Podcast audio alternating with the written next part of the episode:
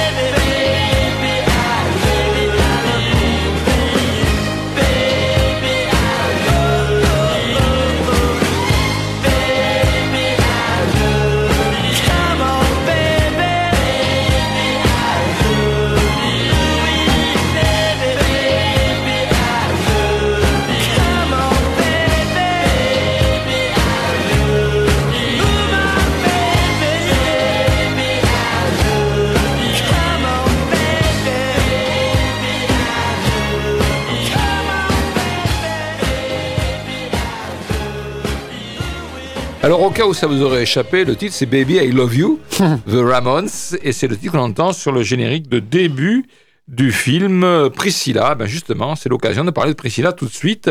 Priscilla est proposée uniquement aux cinéastes avec deux séances par jour Durée 1h53, c'est un film de Sofia Coppola, actrice, réalisatrice, scénariste américaine née en 71. Elle a commencé par les courts-métrages. Et puis en 2000, le premier long-métrage avait fait quand même euh, un certain succès. C'était Virgin Suicides euh, avec Kirsten Dunst. Et James Woods, ensuite 2003, là aussi on avait parlé, Lost in Translation avec Scarlett Johansson et Bill Murray. 2006, Marie-Antoinette, Kirsten Dunst, Jason Schwartzman. 2010, euh, Somewhere avec Stephen Dorff et Elle Fanning.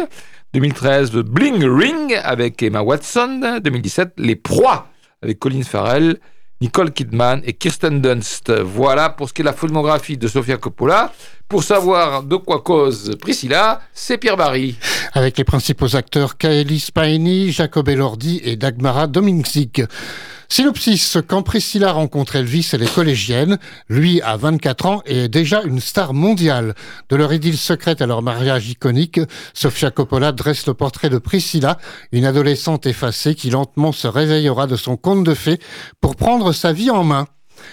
La revue de presse, elle, avec Florence Trédez, sensible, dérangeant, magistral. Ouest France, avec Pascal Vergerot, un beau biopic mélancolique. 20 minutes avec Caroline Vier. Kaeli Spaini, dans le rôle titre, n'a pas volé son prix d'interprétation à la Mostra de Venise. De gamine timide à femme épanouie, elle parcourt le chemin douloureux de son modèle, la vraie Priscilla Presley, qui a coproduit ce film, dur et puissant. Cahier du cinéma avec Louis Séguin, partant de la malédiction qui condamne le couple à glisser sur son miroitement médiatique, Priscilla est avant tout un mélo très doux, un film chuchoté, faisant des confessions de la chambre conjugale le juste niveau sonore de cette histoire. Le Monde, Variation sur l'adolescence, le film traite aussi de la société de consommation, des femmes au foyer, des époux des années 60, du rock and roll, de la drogue, et raconte à travers l'illusion de la belle vie, la hantise de la solitude et l'ennui à ne pas manquer. Les échos avec Adrien Gombeau, Sofia Coppola n'avait pas sorti de film au cinéma depuis le décevant Les Proies, en 2017, Priscilla marque un retour au sommet de son art et dans le labyrinthe de ses obsessions. Marianne, avec Olivier de Bruyne, cette romance noire justifie bien un film. Bonne nouvelle, il est excellent. Première, avec Thierry Chaise, Priscilla constitue le parfait contre-champ du flamboyant Elvis de base Lurman, l'envers peu reluisant du décor glamour, et par son parti pris de dépouillement qui nous plonge dans la tête de son héroïne et d'une descente aux enfers dont elle prend peu à peu conscience, Sofia Coppola ne martèle rien. Elle raconte l'emprise dans un magnifique geste de cinéaste et de sororité mêlée.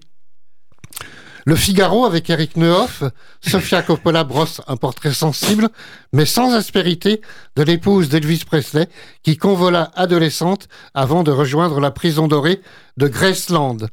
Le Parisien avec Renaud Barognan. D'un point de vue formel, on est bien dans un film de Sofia Coppola, avec une ambiance vaporeuse qui souligne l'ennui de l'épouse, souvent laissée seule à Graceland. Sur le fond, le film laisse une impression mitigé. Et puis seul Fabrice Leclerc pour Paris Match n'a pas aimé, comme trop souvent avec Sofia Coppola, les questions posées affleurent mais restent sans réponse. Priscilla s'est proposé par les cinéastes avec deux séances par jour et ce film raconte l'histoire d'amour incroyable, du moins au début, entre Elvis Presley et Priscilla Beaulieu, puisqu'elle s'appelle Beaulieu, c'est un nom français, mais c'est comme ça, de leur rencontre en 59 à leur séparation en 72. Alors leur rencontre a lieu en Allemagne, où le King, alors âgé de 24 ans, fait son service militaire. Alors un service militaire quand même très très très aménagé, hein, moi j'ai trouvé. Oui, oui, bah, je pense que c'est la vérité. Oui, oui, oui, Et où Priscilla, jeune ado de 14 ans, 14 ans, hein, Elle avait 13 ans même, je crois, à la première rencontre. D'accord, jeune ado donc de 13 ans, 14 ans, vit avec ses parents dans une base américaine. Alors dès cette première rencontre, eh bien, c'est le coup de foudre et le début d'une histoire d'amour secrète, sincère, pure et même apparemment chaste pendant longtemps. Malgré les réticences de son père, Priscilla fréquente de plus en plus Elvis et le rejoint même à Graceland, sa mythique propriété à Memphis, où il vit entouré de sa famille et de ses copains, musiciens notamment, euh, une fois qu'il a fini son service militaire en Allemagne. Alors l'histoire d'amour se poursuit bien sûr, malgré les nombreuses infidélités d'Elvis. Ils se marient, ils ont même une petite fille. Mais vivre dans l'ombre du King devient de plus en plus difficile au fur et à mesure que la jeune adolescente effacée devient une vraie femme qui supporte de plus en plus mal la vie que lui impose Elvis. Il faut dire que quand vous allez voir le film, vous voyez, la vie de Priscilla est assez particulière. Elle est euh, confinée euh, au foyer en quelque sorte à Graceland et puis euh, lui, il, va faire les 400 coups quand, ça, le chante. Alors la première heure est, étonnante. On, on, imagine ce que diront à propos, enfin ce que devrait dire à propos d'une telle histoire entre une mineure de 14 ans et la plus grande star de l'époque. mais justement, c'est une autre époque, notamment ce que diraient aujourd'hui les réseaux sociaux et ce qu'en penseraient les féministes euh, actuellement en termes de consentement, même s'il n'y a rien de scabreux dans cette histoire, euh, tous les cas.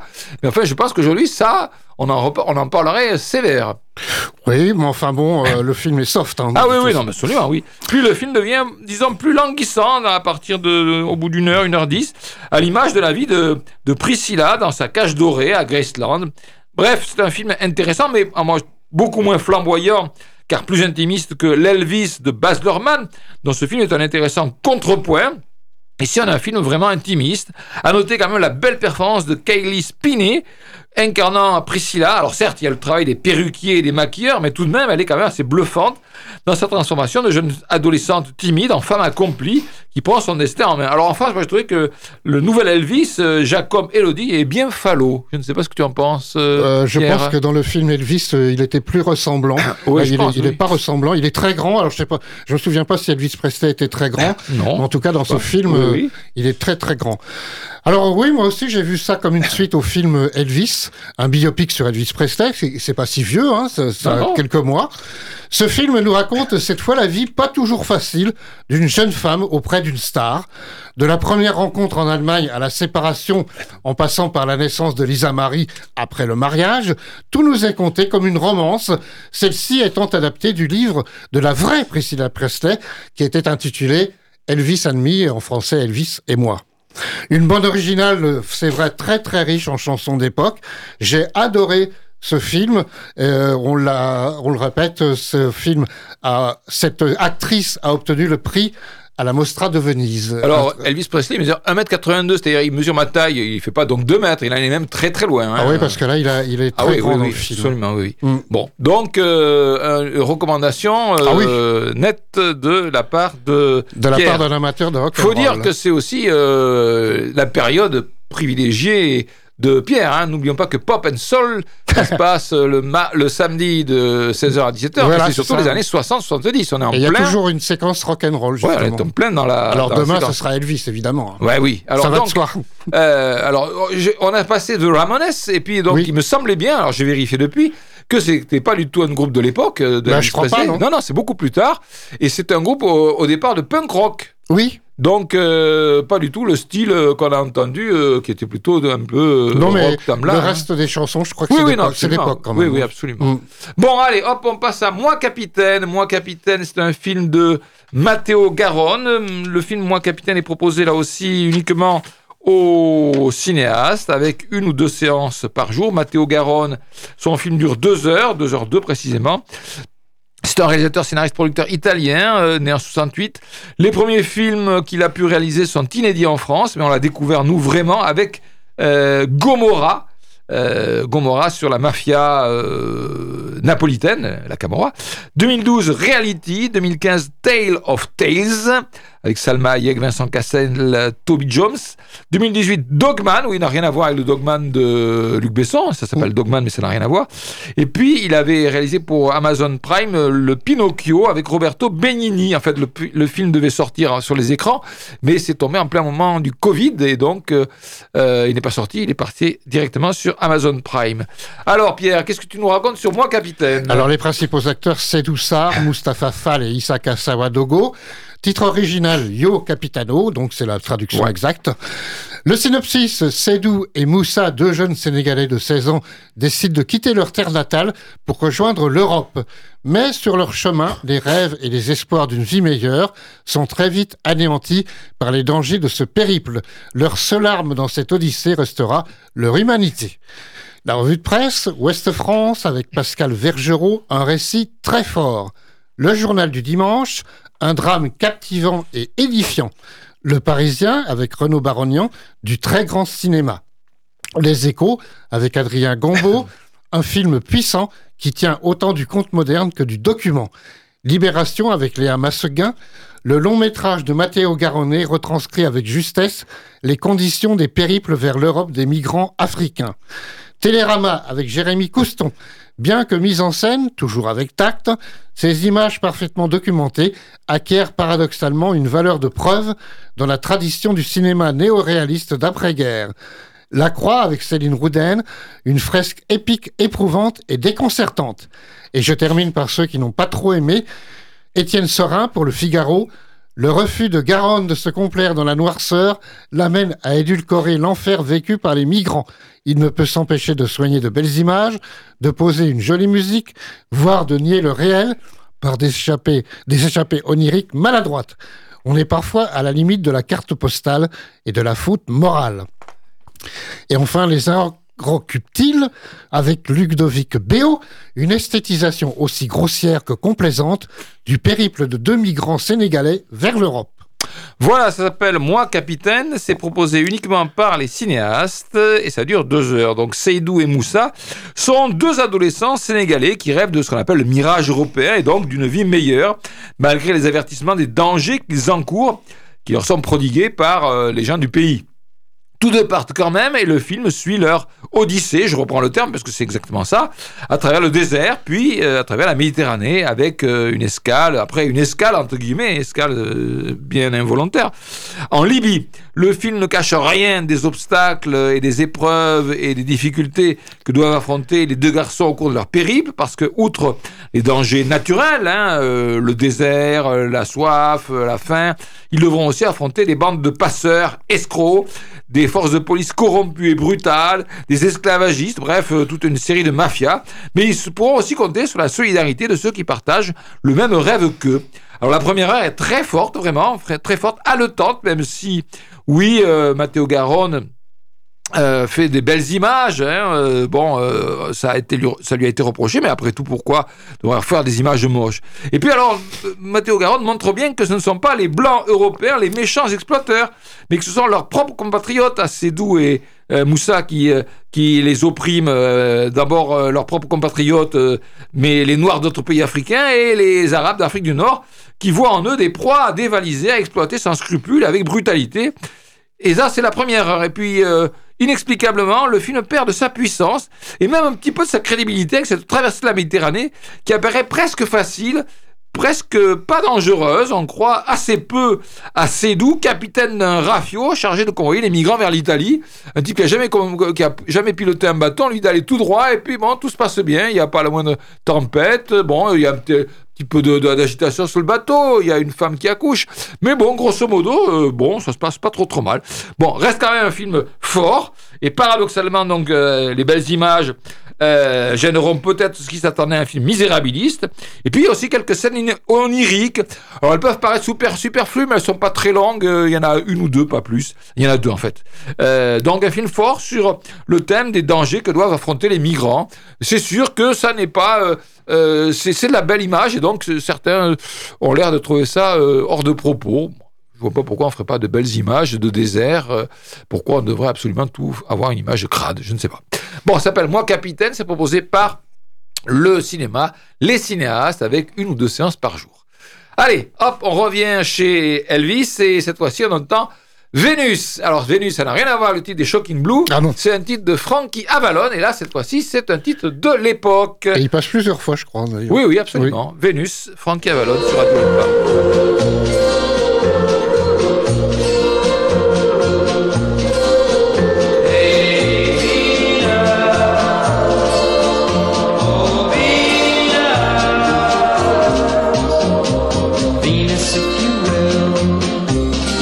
send a little girl for me to thrill.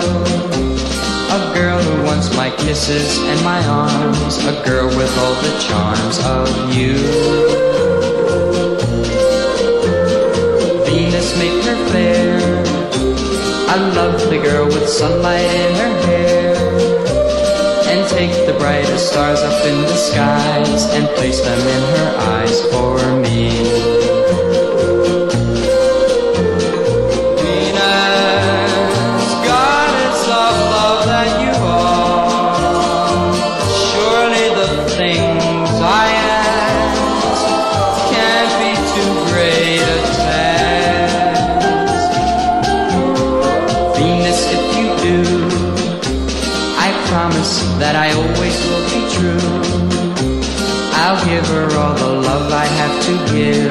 As long as we both shall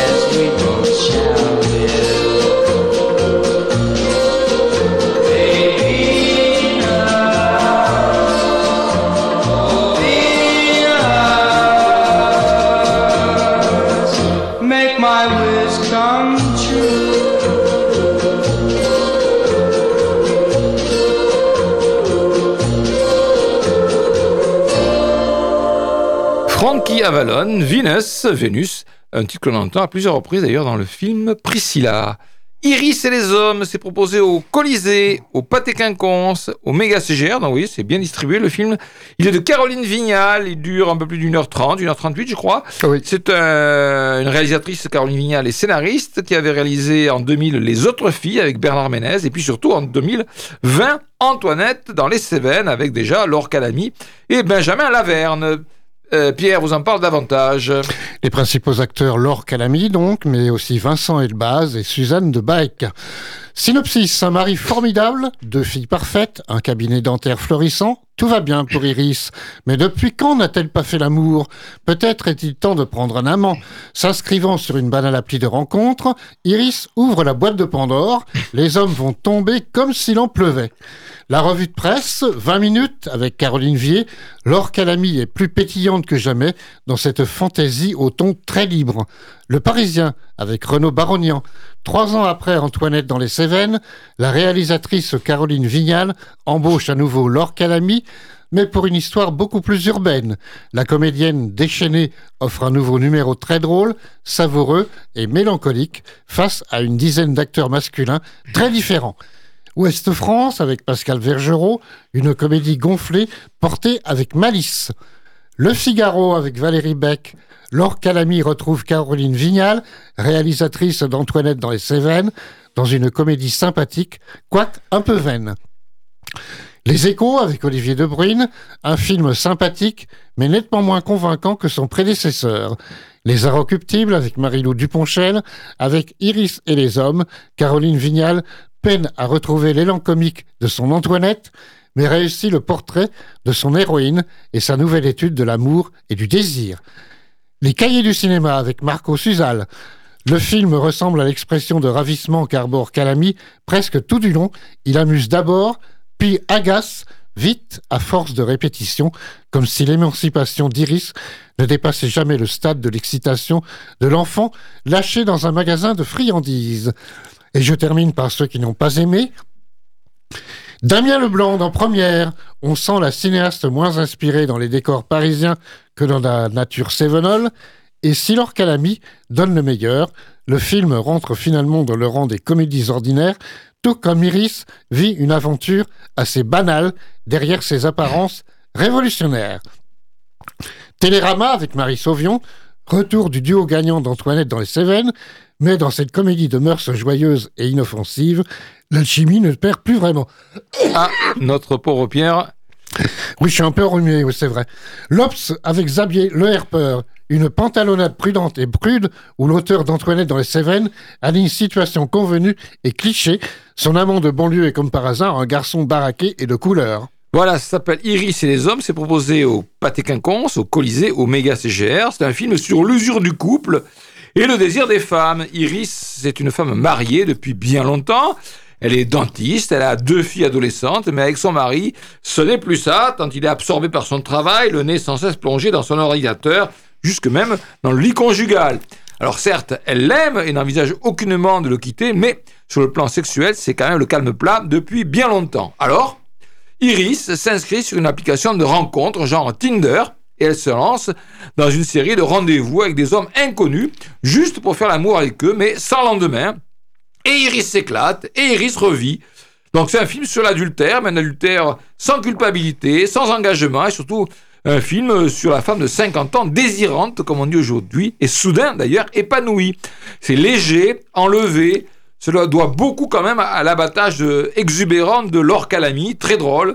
Alors n'étant pas moi-même un adepte de ce genre de site, j'aurais bien des difficultés à porter un jugement sur, euh, leur, euh, leur utilisation, sur leur usage, mais j'ai quand même quelques doutes sur l'aspect aussi joyeux tel qu'il apparaît dans le film où Iris ne rencontre que des types plutôt bien, en tout cas pas du tout des lourds, jamais agressifs, plutôt compréhensifs et sympas. Ça me paraît quand même, euh, bon, c'est un peu utopique. je pense, hein, pas sûr que ce soit conforme à la réalité générale. Mais enfin bon, cela donne un film agréable, gentil, avec même un numéro musical, pas exceptionnel d'ailleurs, mais joyeux sur la chanson It's Raining Men qui a été adaptée en français. Mais c'est pas non plus euh, une grosse réussite de comédie musicale. Alors donc c'est un portrait d'une femme moderne.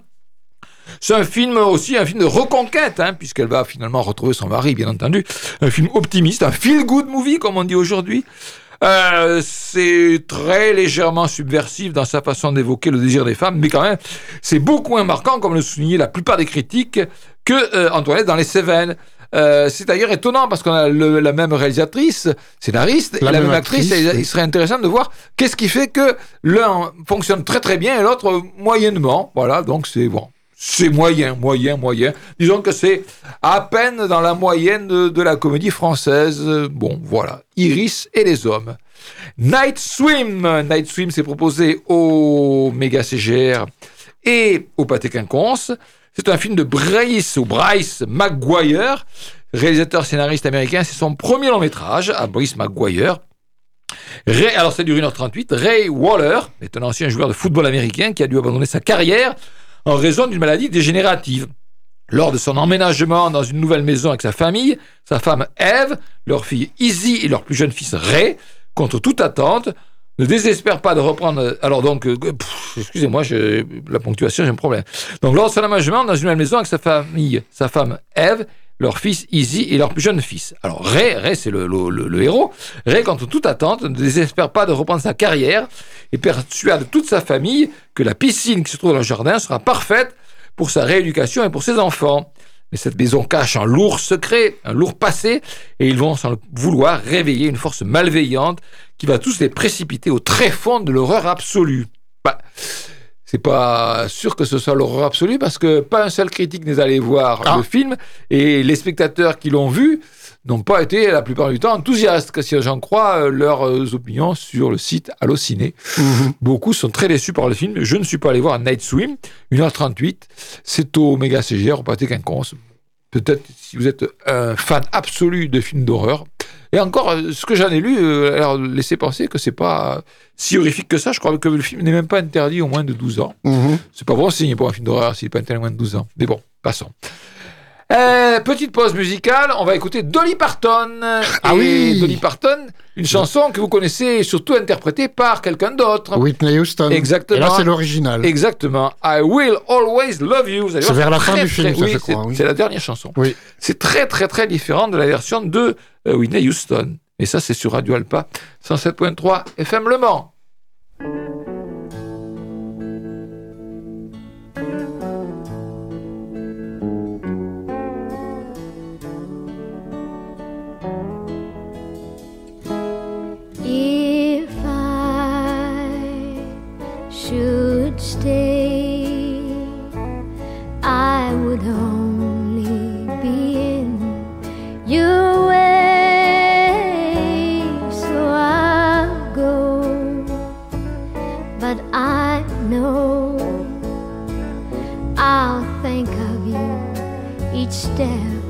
of the way.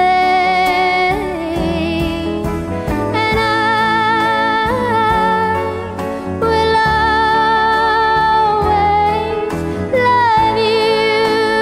I will always love you.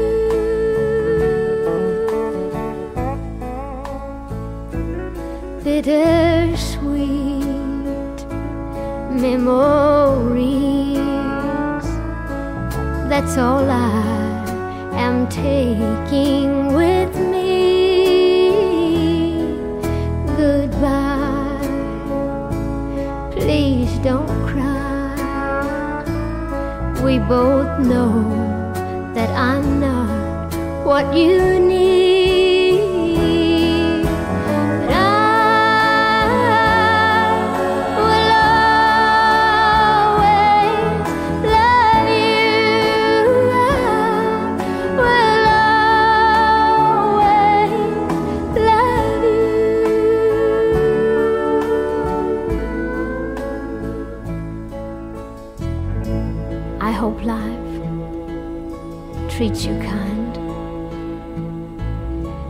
Hope that you have all that you ever dreamed of. And I wish you joy and happiness. But above all of this, I wish you love.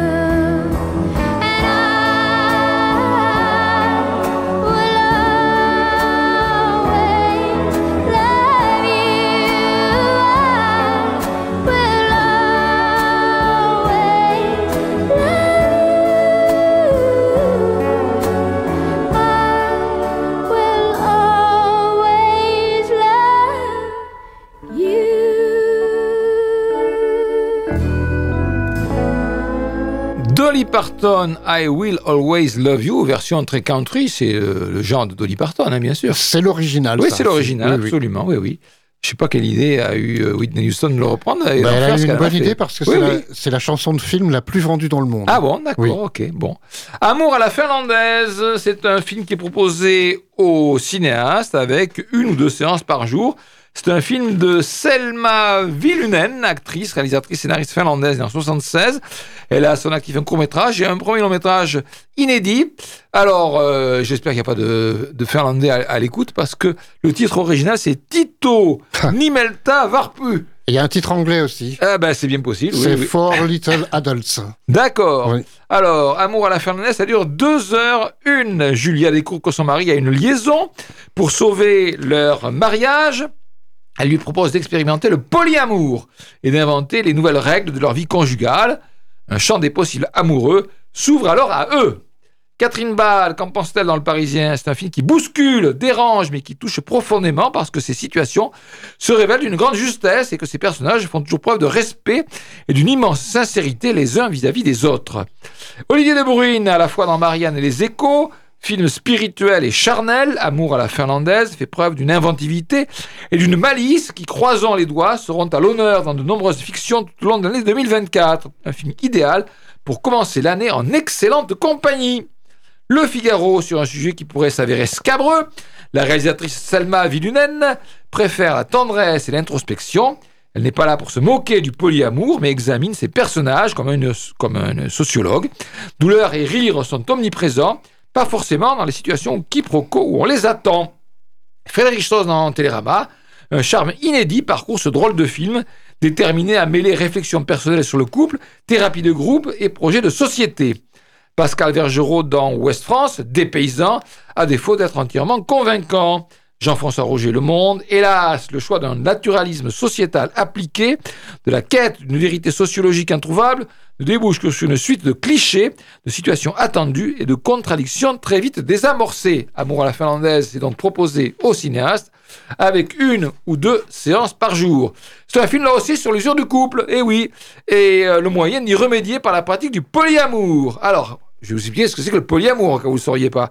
Donc, quand Julie, députée, découvre que son mari, pasteur, la trompe, alors oui, au passage, signalons quand même que ce pasteur s'accommode assez facilement de la morale chrétienne, hein, euh, puisqu'il pratique allègrement l'adultère. Je Oui. rappelle, dans les dix commandements, ça n'est pas une des recommandations, et qu'il se siffle des, il se, il se sniffe des lignes de coke. Oui, c'est vrai. En plus. oui, donc c'est, euh, je ne sais pas, euh, le protestantisme, euh, c'est quand même très très cool euh, en Finlande. Enfin bon, passons. Donc, Julie découvre que son mari, pasteur, la trompe. Donc, eh ben, elle lui propose d'expéri- d'expérimenter le polyamour. Alors, autrefois, on rappelait cela un ménage à trois. Et les trois personnes concernées semblent chacune y trouver leur compte. Et même très vite, on passe à un ménage à quatre, parce que tout simplement, Julia craque à son tour pour un trans. Voilà. Alors tout cela reste quand même relativement discret, parce que les professions des deux conjoints, députés et pasteurs, euh, l'exigent. mm, pour éviter un minimum le scandale. Donc c'est une variation sur le couple, les difficultés à expérimenter en la matière. Euh, on retrouve aussi les vieux réflexes de jalousie qui ressurgissent, les contradictions. Tout n'est pas toujours simple à vivre, même si à vivre, même si un happy aimable sera là quand même au moment de l'épilogue. Alors c'est quand même un film qui est plus sérieux que vraiment drôle. Hein. C'est pas vraiment une comédie. Hein. C'est une histoire, on va dire, de bobos branchés finlandais. Alors, je sais pas comment on dit bobo en finlandais, mais enfin des bobos branchés finlandais. Autant quand même assez juste. Euh, On n'est pas du tout dans la gaudriole. Hein. Non, non, pas, pas du tout.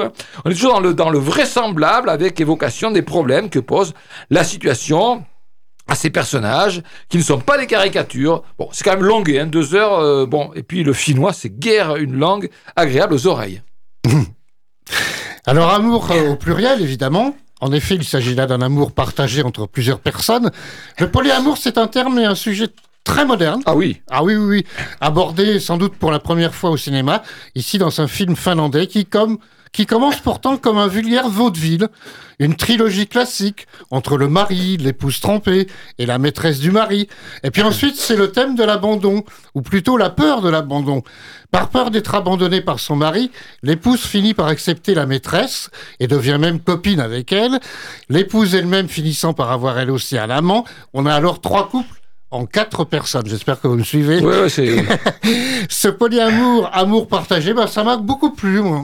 bon, bah écoute, tant mieux. euh, Mais je préfère le chorismaki quand même. Bon, d'accord, ok. Alors, euh, Korismaki, euh, rappelons qu'il y a, Il y a un festival en ce moment, un film par semaine jusqu'à fin février. une rétrospective, on va Oui. dire. Voilà.